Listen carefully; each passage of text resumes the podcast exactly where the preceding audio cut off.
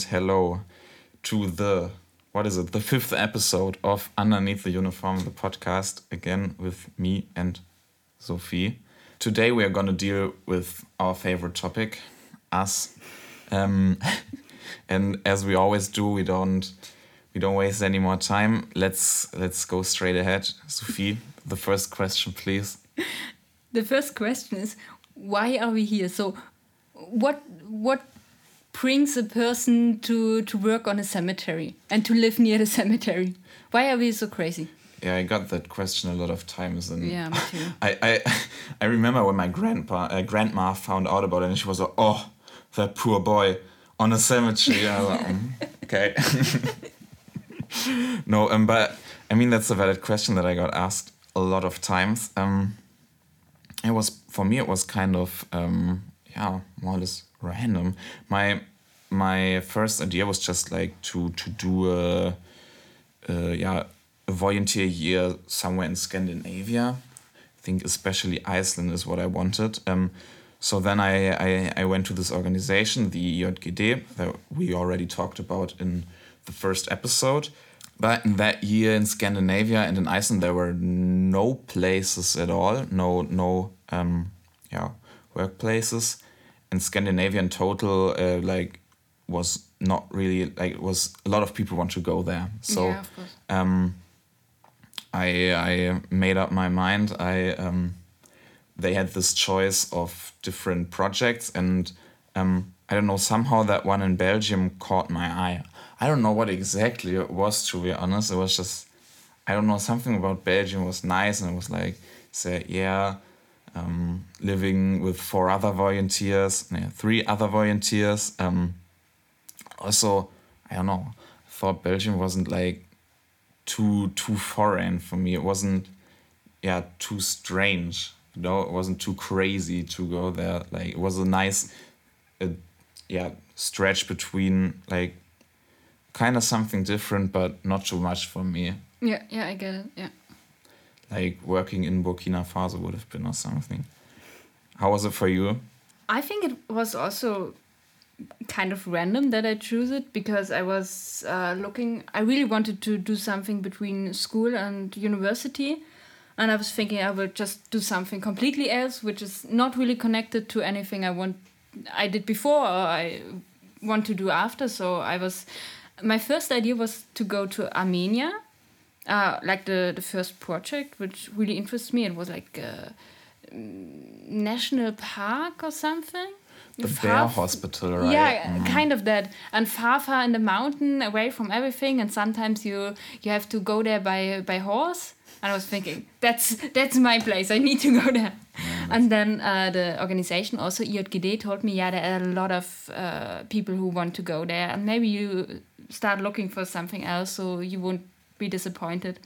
And then I started looking again with IJGD, and also kind of randomly found this project of Lommel.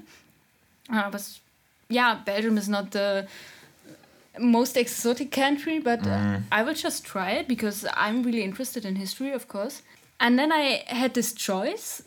Uh, I was still waiting for the answer from Armenia, and then I got. Uh, yeah, how to say the the organization here told me, yeah, we want you to come, and then I was still waiting for Armenia. I was thinking, yeah, what should I do? But in the end, I decided just to go here, and I don't regret it. you don't regret it. Um, yeah, a huge part of our lives here is, of course, our volunteer work. What are we actually doing here? oh, that had a- it sounds like you have no idea. what are we doing here, man? So of course we are working in a kind of youth hostel, youth meeting center, which means there are a lot of uh, school groups especially coming. Um, so we do like this really normal stuff, working in the kitchen, preparing food, uh, also cleaning sometimes, welcoming the group, but also a lot of organization and bookings and accountants.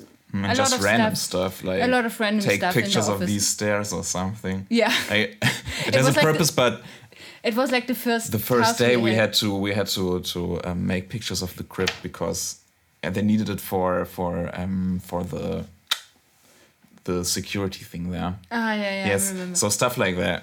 it's just really random whatever our boss thinks we should do whatever right whatever is But of course, we have also like other tasks, especially with the historic content. So we uh, do workshops about human rights, also about historic topics, but also human rights today. So it's always really important that we connect the the history with the with the past. No, with the the, pre- present. the present with the past. Yeah. just like that.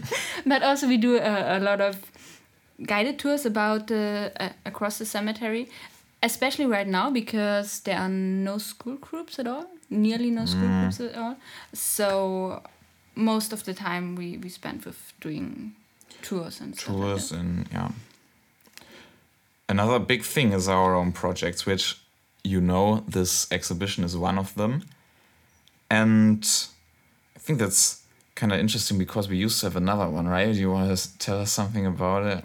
yeah actually we, we started planning a international european youth exchange something like that um, which was actually really nice we called it a place to be because it was with the topic home and uh, we wanted to include literature like poetry slam or something like that and also music because that's what we are most interested in um, and actually it was like already worked out we already filled in the whole application for some funds from the eu It was already approved. Yeah. And we had the, the workshop leaders we had the whole program Mm, Um, it was scheduled, was there already. um, but yeah It was going to be very cool, but. but yeah. as you can imagine a lot of people from different places coming to one place in times like these um, so of course we had to not really cancel it we had to I- postpone it to Yeah. this summer where we are obviously not going or like next summer i mean we were obviously not going to be there so At least not as volunteers. There is the mm-hmm. possibility that we can be participants if we have time, but of course we are also go mm, we to also university later. But yeah, but that's also something I like the most. This really special projects. Um, also, the other volunteers we started with, they had their own exchange projects. Um, and we also had an exchange project as at Volkstrauertag. It's in November, like uh, Remembrance Day. yeah it's the german remembrance day for the fallen and the victims of yeah, the And it- nazi regime It was really interesting because there were people from Belgium schools coming and from a German school, and they did a lot of really crazy but also really impressive stuff. Like like for example poetry slam and mm, digital stories and yeah i also really liked um, doing these yeah taking part in these um, in these projects. I think it's also quite different like if you do them yourselves but was a really nice pie. Um, what else was like living in in belgium like now apart from work did you have like maybe when we start when we arrived did you have like a huge culture shock or something actually not that much. I was I was a bit disappointed, scared when we arrived at the at the train station Ah, yeah, because yeah. you have to know Lommel just has one track. Mm. So we're arriving there and you if you arrive at the station you do not really see anything. It looks like you're in plain land. yeah And I was thinking, okay, where am I living now? is it is it the city or is it just also when we arrived there was kind of was kind of like not really clear where we are going to sleep Yeah. because uh, it's like yeah we have one in the beginning um maybe for for like to to clear a little bit up um right now we are both living in the accommodation right at the cemetery um but then because the house was always full um we also had to live in in caravans on a on a camping ground nearby and we were told, "Yo, you're going to live in a caravan. One of you choose now." Like what? I mean, the the caravan was nice in the end. I, I wish I could go back, but except for the for the one weekend where we had to stay in one caravan because it was like it was for a whole family. Yeah, But- but, not really. No, not really, because there was one room where, where you slept, and there was the other room where I slept, and it was for the for the kids. So the beds Was two were beds too that were like- for me. and half a meter uh, wide. Yeah, it was such a fucked up weekend. I still miss them. I still miss the caravans. but apart from that, I guess it's a bit lonely. I would say, because we are we are living in Lommel, but we are not really living in the city. We are actually we are in the forest. Yeah. Um, like twenty minutes away with with the bike, and we because we both do not have a driver's license. uh, we we always have to take the bike, which is not a problem, but It is. Yeah. It is something. um, you need to plan like buying groceries very carefully. Always. Yeah. So it's a bit hard also to to meet people, I guess, especially right now because Mm. Yeah. we started to have of Corona now. we started to have a language course, um, which was actually really nice, and Mm. I really miss these I, I these crazy it. Mm. people. And also, I went to a choir. You went to an orchestra. Yeah. And of course, right now it's not possible. Blah blah blah. So when we were coming back, it was a bit a bit lonely. I would say, yeah. The thing I really liked here was um, meeting other volunteers. I think um, maybe for yeah, again for, as an explanation, we have um, two seminars um, from the European Union organized, the um, ESC organizing um, organization in Belgium, where we get to like we get an introduction to Belgium and the volunteer work, and we can meet other volunteers in Flanders um, and Brussels, which was extremely handy because I, I met a lot of cool guys. eh, If you're listening, shout out. Um, and did a lot of stuff with them. Um, like for example, I, we we visit yeah we, we visited different cities in Belgium, had barbecues, all that kind of stuff. Um, so the weekends were always something I was looking uh, forward to. It's just really nice to to travel around, and you can always stay with someone.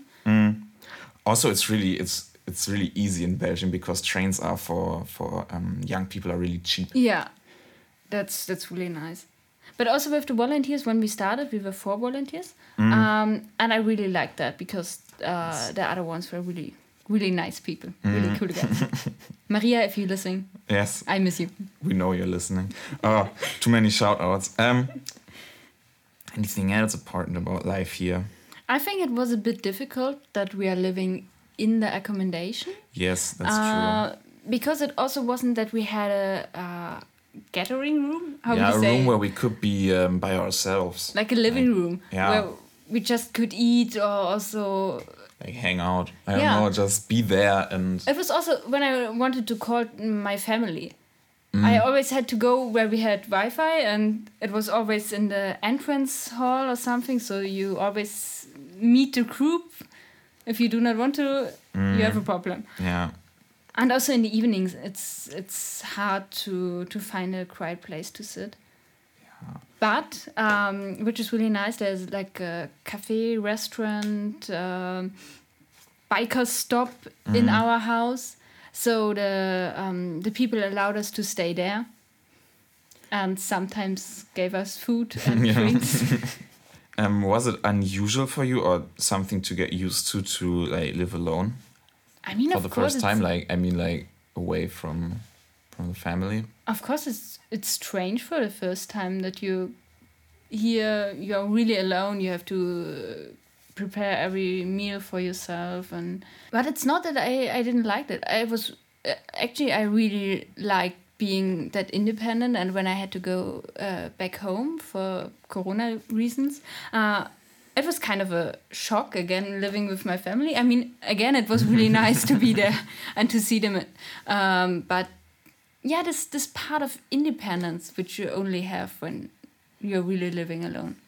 yeah for me it was like i don't know it was both sides on one hand like i especially in the beginning i was like yeah now i'm living alone you know um new part of my life um then when i came back um home like for christmas i was also enjoying it like so hard to just be taken care of i mean i don't know i like both i mean it was a learning experience like thinking about what your next meal is is it's something you that is kind of important in life. I don't know.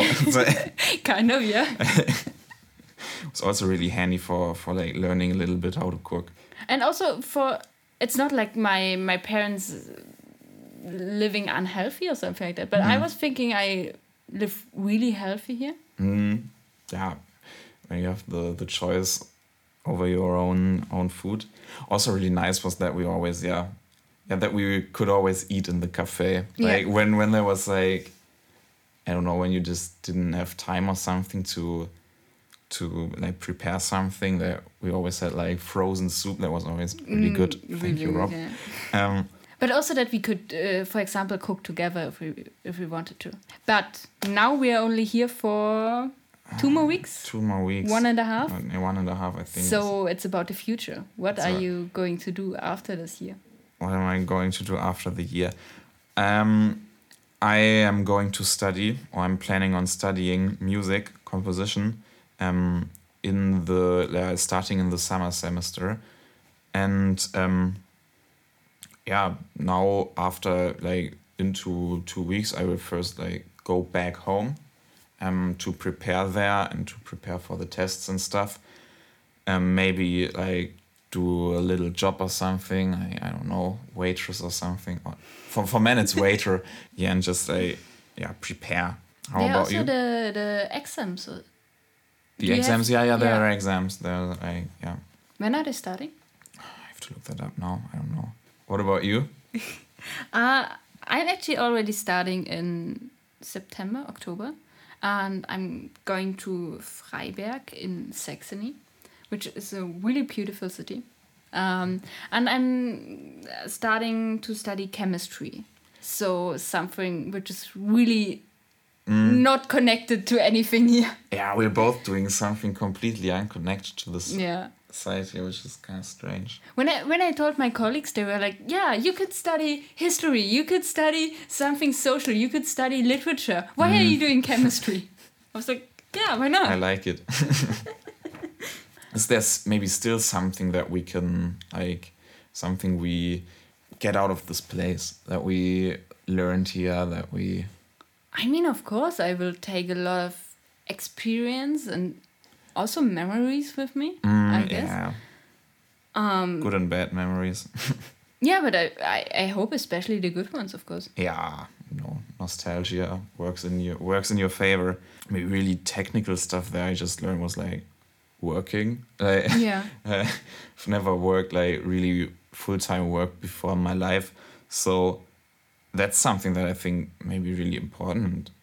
Um, But I mean, also a lot of historical stuff. yeah, just uh, you know, just straight up historical knowledge Yeah. and deriving from that. I could annoy people with the history of the Second World War, Yeah, and I will do it. the Ardennes offensive, the, the Battle, of, the, Bulge. Yeah. Yeah, of course, just um, historical knowledge and yeah, deriving from that, if you know the history of the Second World War, um, uh, an understanding of the value of yeah, European peace. Yeah. And cherry beer. Ch- Yeah, okay. My my, Culinary my- specialties of my Belgium. eternal love for cherry beer. It's like the best thing ever. I thought at first I thought it was really strange because I thought it was just normal beer or something that was cherry flavor. But it's not. it's not, but it, it tastes so distinctively like it. It's cherry extreme. It just tastes like lemonade with a bit of alcohol. and it's it's really it's it's bad because it's it tastes like lemonade, but it's it's really strong. Don't don't get up on on cherry cherry. beer. um, okay. Last question. Last Do you want to come back? Yes, of course. I mean, when when I'm home and and the the nostalgia kicks in and uh, that kind of stuff, I think I will I will I will plan to go back. Yeah, just like visit. Um, also, as we said earlier, um, the project, Yeah, of course. That maybe we can be participants. um, or Like- just visit like that Yeah, I really would like to to know what what to is see happening. yeah to see the fruits of our labor. Um, But of course, I also want to go back just as a tourist, kind of. just as a tourist. I mean, I promised one of the other other volunteers just yesterday that we will come Mm. back together. And of course, see the colleagues again. Yeah. Which is strange because some of our colleagues are leaving now. Yeah. So I guess when we are coming back, it's like, It's a completely different Yeah, team. it's really Eh, different. and I want I want to annoy the the next volunteers. mm, Ah, yeah, I want to meet them. Yeah, How we compare to them, no? we are better. of course. Of course. Are these nice And last modest. words? yeah. The most modest and humble person ever meet. Okay. Yeah, with this nice, said, yeah, nice last words. I think we're done for this episode. Next episode, the last one, yeah, the sixth um, episode, we are going to deal with the the feedback. the feedback We- we and we are got for the gonna yeah we're gonna reflect on the exhibition a bit and like what people say what we say so So if you still have any questions, just yeah yeah yeah us. just just ask until then See you next time. see you next time